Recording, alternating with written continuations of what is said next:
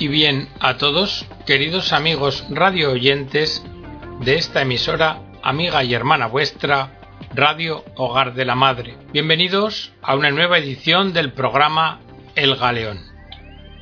El programa de hoy es continuación del último que tuvimos el placer que nos escucharais acerca sobre el carácter razonable de la fe en Dios, en un artículo del filósofo Robert Spaeman. Os recuerdo, habíamos quedado en el punto en el que afirmábamos en que la fe en el poder del bien es lo que nos permite abandonarnos activamente a la realidad, sin que debamos temer que en un mundo absurdo toda buena intención sea juzgada igualmente como absurda. Y decíamos que Santo Tomás de Aquino tenía presentes estos dos absolutos ¿verdad? El absoluto de la omnipotencia y el absoluto del bien cuando habla de las dos voluntades de Dios y establece como tales la voluntad de mando y la voluntad histórica. Voluntad de mando, lo que Dios quiere que nosotros queramos.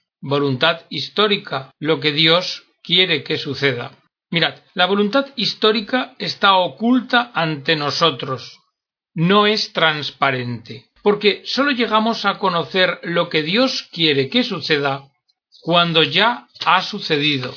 Sin embargo, lo que Dios quiere que nosotros queramos, eso sí lo sabemos en todo momento, porque se trata de la moralidad de nuestras acciones, y en esto nos ayudan, nos iluminan la razón y la conciencia, y también la revelación de Dios en Cristo. En cuanto a lo que Dios quiere que suceda, esto no lo sabemos anticipadamente. Nosotros podemos únicamente someternos a su voluntad. Debemos obedecer la voluntad de Dios. Santo Tomás nos pone un ejemplo. Un hombre cometió un crimen. La obligación del rey es buscarlo y encontrarlo para imponerle la pena que merece. La obligación de la esposa, al contrario, es ayudar a este hombre cuando se esconde, porque es su marido. A ella Dios le exige lo contrario que al rey. Este ha de ocuparse del bien del Estado, la esposa, por contra, del bien de la familia. Pues bien, lo que es la voluntad absoluta de Dios, la que se ocupa del bien del universo, la providencia, ésta se muestra en el hecho de que el hombre, al final, sea o no detenido. Y tanto el rey como la esposa deben aceptar con humildad el resultado como providente, como voluntad de Dios. Lo que Tomás llama voluntad absoluta de Dios se realiza en la historia, si os dais cuenta, mediante la continua transgresión de la voluntad que ha expresado en sus mandamientos. Fijaos lo que canta la Iglesia todos los años la noche de Pascua, oh, feliz culpa de Adán. Es más, el Mefistófeles de Goethe piensa del mismo modo cuando se define como una fuerza que siempre desea el mal, pero sin quererlo siempre crea el bien. ¿Por qué? os preguntaréis. Pues mirad, porque Dios es como un pintor de creatividad infinita, en cuyo cuadro, que se va desarrollando progresivamente, un malhechor permanentemente lanza esbozos de color. Pero el pintor pacientemente utiliza cada uno de estos esbozos o borrones para transformar continuamente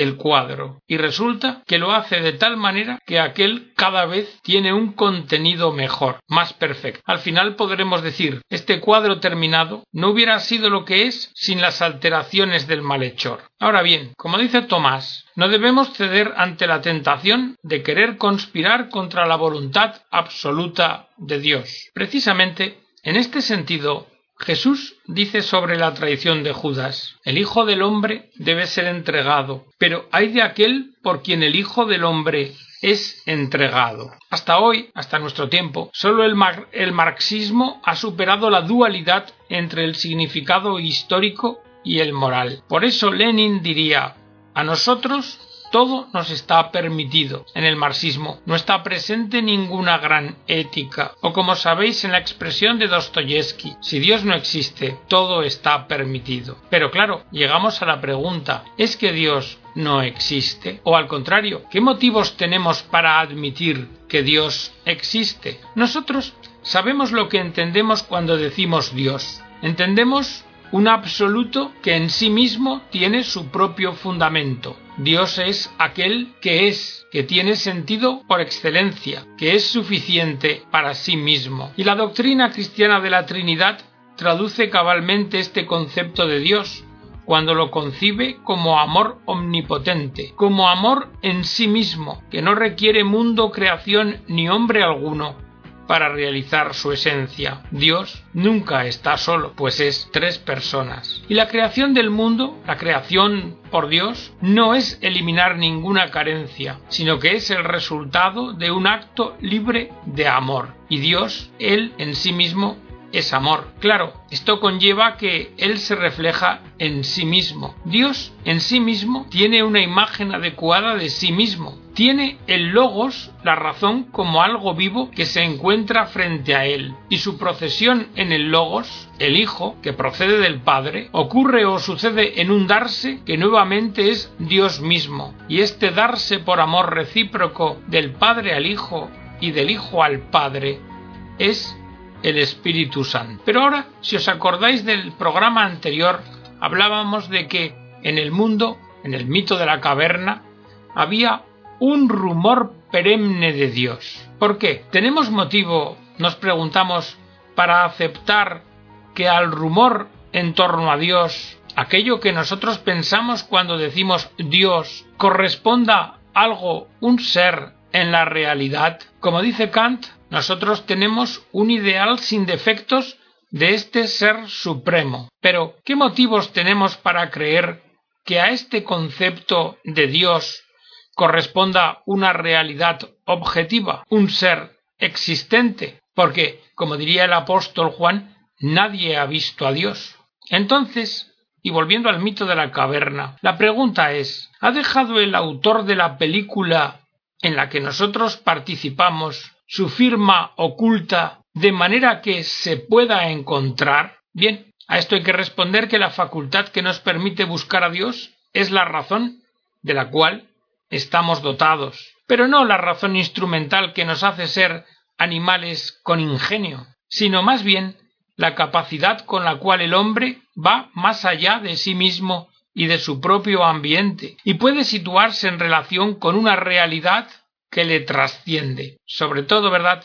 Se trata de razonar sobre el sentido del ser y el sentido de las cosas. Porque creer que Dios existe significa que Él no es nuestra idea, sino que nosotros somos idea suya. Cuidado, significa creer que Dios existe, conversión. Si Dios existe, esto es lo más importante, más que el hecho de que nosotros seamos. Y existe una gran historia del esfuerzo del hombre para apoyar su convicción sobre la existencia de Dios a través de una búsqueda racional de esas huellas a las que nos referíamos. El hombre, el hombre percibe con su razón que en el cosmos y en el mundo hay procesos y que estos están orientados a un fin y que nosotros los hombres podemos comprender a partir de su conclusión. Ponemos un ejemplo. El vuelo de las aves hacia el sur lo comprendemos solo cuando sabemos que allá, en su destino, las aves encuentran alimento y un clima benigno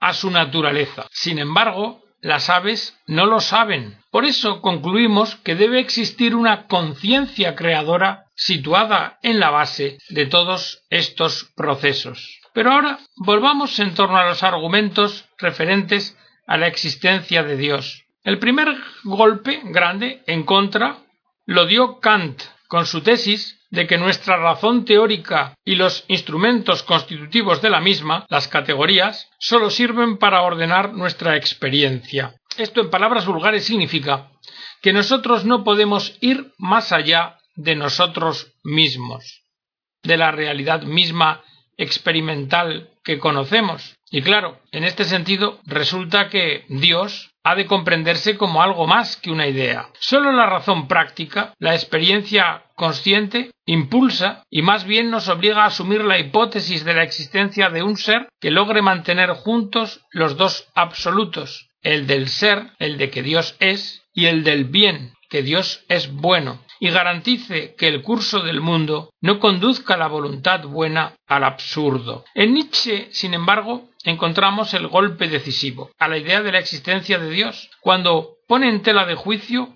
una presuposición aceptada en todas las demostraciones tradicionales de la existencia de Dios. ¿Qué presuposición? os preguntaréis. Pues la de la inteligibilidad del mundo, que el mundo es comprensible, inteligible, y con ello niega la capacidad de verdad de la razón, y de ese modo la idea de que exista la verdad en general. En esta idea, dice Nietzsche, hay una presuposición teológica, la de que Dios existe. Solo si Dios existe se da algo distinto a imágenes subjetivas del mundo. Solo si Dios existe podemos entender que las cosas son en sí mismas, porque son como ese Dios las vería. Pero si Dios no existe, entonces no hay ninguna verdad más allá de nuestra perspectiva subjetiva e individual. Nietzsche habla de la creencia de Platón, que es también la creencia de los cristianos.